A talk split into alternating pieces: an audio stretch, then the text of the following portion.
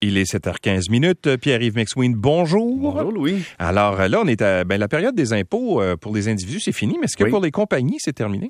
Non, mais c'est surtout que les individus et les compagnies, C'est pas la même chose, hein? Non, mais des fois, c'est un mélange. Puis ce matin, je voulais te parler de ça. Ah oui, donc? Parce qu'on pense que les entrepreneurs au Québec, c'est quelques personnes, mais c'est beaucoup de monde, puis les travailleurs autonomes aussi. Mhm. C'est que la fiscalité, quand tu es travailleur autonome, c'est un dur choc et il y a certaines pensées qui doivent dé- être démolies, je vais te le dire. Premièrement, l'avance à l'actionnaire. Il y a plein de gens, tu sais, puis je vais te faire des confidences, là. Il y a des entrepreneurs, tu sais, ils sont incorporés ou des travailleurs autonomes ou des propriétaires d'entreprise.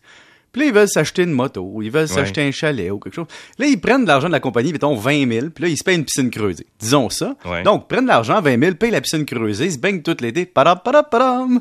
Et qu'est-ce qui arrive à la fin de l'année? Ils réalisent que le comptable leur dit, excuse-moi, là, T'avais pas le droit de faire ça? tu pouvais te faire ça, mais là, ce 20 000-là, c'est une avance à l'actionnaire.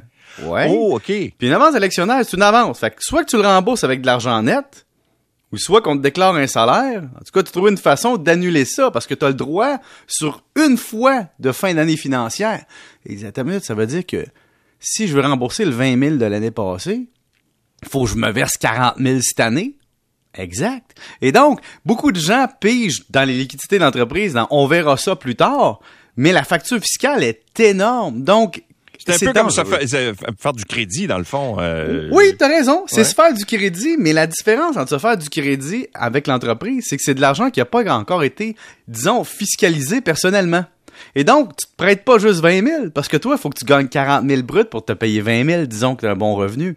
Tu comprends? Parce qu'il faut que tu payes de l'impôt sur l'argent que tu te verses pour rembourser l'entreprise. Ouais. Ça coûte extrêmement cher. OK, mais, mais là, tu parles, euh, mettons, d'une piscine creusée ou de faire Ouais. une rallonge à la maison, n'importe quoi.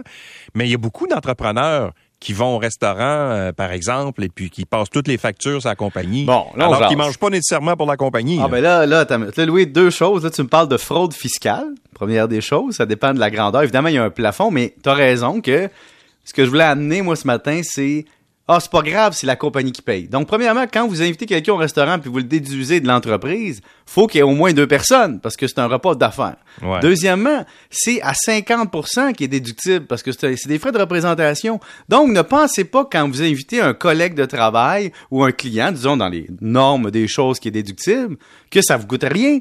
Parce que la moitié de la TPS TVQ n'est pas remboursée. Puis l'impôt qui est sauvé, c'est l'impôt corporatif sur la moitié de la facture. Mais après ça, l'argent qui reste, faut qu'éventuellement ça soit payé perso. Ouais. Et tout- c'est pas gratuit. là. OK, mais euh, est-ce que le, le ministère du Revenu euh, fait des vérifications? Ah, ben Mettons oui. que l'entrepreneur décide d'aller manger un soir avec euh, sa blonde ou son mari. parce Le que ça peut être 14 d'un bord ou février, mettons. Ouais, mettons.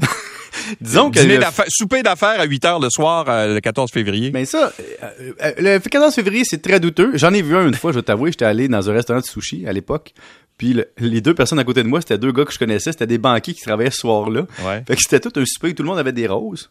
Puis t'avais les deux banquiers qui mangeaient ensemble dans le spécial Saint-Valentin, c'était très drôle.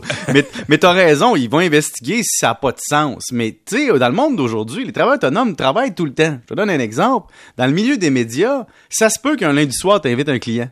Puis c'est vrai. Ça se peut que je te dise, Louis, euh, faut qu'on aille parler de business, je t'invite au restaurant après ton travail le lundi.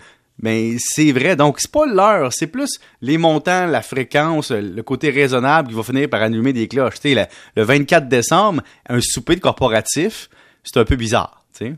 L'autre point, c'est ce, fameux avantage imposable que, tu réalises pas. Comme l'autre jour, j'ai vu un gars qui dit Ah, je me paye des billets du hockey du Canadien cette année pour ma famille dans les rouges. Ouais, ouais, ouais. Ouais, ouais, ouais. Pour ta famille perso, toi, là, tu vas sortir, tu vas sortir un chèque dans les cinq chiffres pour ta famille? Non, c'est la compagnie qui va payer puis tu vas frauder le fisc en déclarant pas l'avantage imposable. Ouais. Et ça, faut savoir aussi que ce que tu payes avec l'entreprise, ton premier réflexe, c'est de dire, si je me l'étais payé personnellement, ça aurait coûté combien fiscalement? Ben, c'est la même chose, mais de façon contournée. OK. Euh, Oui. ben, Parlons chalet. Oui. Mettons là que moi j'ai une entreprise puis je vends, je sais pas, moi je vends des, euh, des pneus, mettons. Oui. Des pneus, oui. Mais là, j'ai une entreprise. Mhm.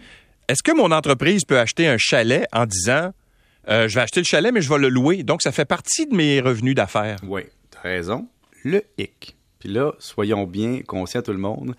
Si tu as un chalet dans ton entreprise, c'est un actif de l'entreprise qui est dédié à quoi? à tirer du revenu d'entreprise. On est d'accord? Fait que quand j'y vais la fin de semaine, moi, évidemment, je vais pas. euh, T'es supposé de, pas déclarer un avantage imposable, tu sais, de, de Ouais. t'imposer là-dessus si tu payes pas l'entreprise pour la location au juste, à la juste valeur. Même chose, si tu achètes le chalet, j'en ai qui disent ça, Hey, je m'achète un chalet, je mets ça en entreprise, si je loue trois fois dans l'année, c'est correct? Mais non! Parce que si tu l'utilises à des fins personnelles, c'est puis tu déclares pas tel quel, c'est un type de fraude, un avantage à te déclarer. Il faut, tu peux pas prendre de l'argent corporatif, te payer un luxe personnel puis dire ah c'est pas grave, c'est le corporatif qui le détient, puis je le loue deux fins de semaine au mois d'avril par année quand j'y vais pas. Non, il faut qu'il soit majoritairement en location, mais quand je dis majoritairement, c'est tout le temps.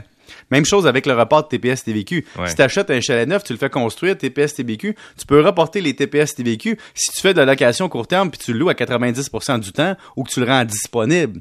Et j'ai déjà vu quelqu'un qui m'a écrit qui me dit Pierre-Yves, là, je suis avec ma blonde, là, je veux m'acheter une maison. Je peux-tu la mettre dans la compagnie puis payer un loyer?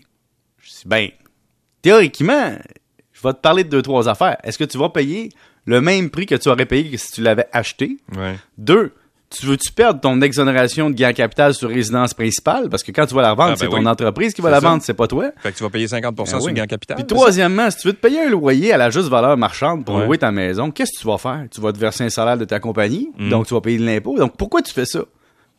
Ah ouais, Ouais. non, on n'a pas pensé à ça? ça. Alors, c'est un pensez-y bien. Oui, mon cher, mais, euh, mais l'autre affaire, c'est que tu as raison, euh, Louis, tu as souligné quelque chose d'intéressant. C'est que moi, je suis témoin quotidiennement de mini-fraudes, du Mm.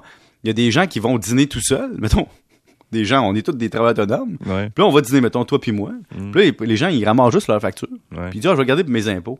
Mais je dis, t'as pris un verre de vin puis un tartare. Ouais. Je dis, ouais, puis, ben, quoi, tu vas dire au fisc, j'ai séparé ce On tartare. oui, c'est ça, on l'a partagé. Tu sais, on est bien cheap, là. On a coupé, coupé en deux, puis on a bu dans la même coupe, puis on partage. On est tellement proche de nos clients. Exact. Que, donc, dans le fond, le, le message à dire, c'est que quand vous êtes travailleur autonome, vous êtes incorporé, puis que vous avez une entreprise, peu importe, Ouais. dites-vous, est-ce que je me suis versé un salaire pour profiter personnellement de la patente? Sinon, tu sais, Mm. il y, a un- il y a- il y a un contournement. Voilà. suis pas. Non, voilà. je suis économe. Voilà. Pierre-Yves McSween, merci beaucoup. Salut. Salut. Sur des carrés, Guylaine.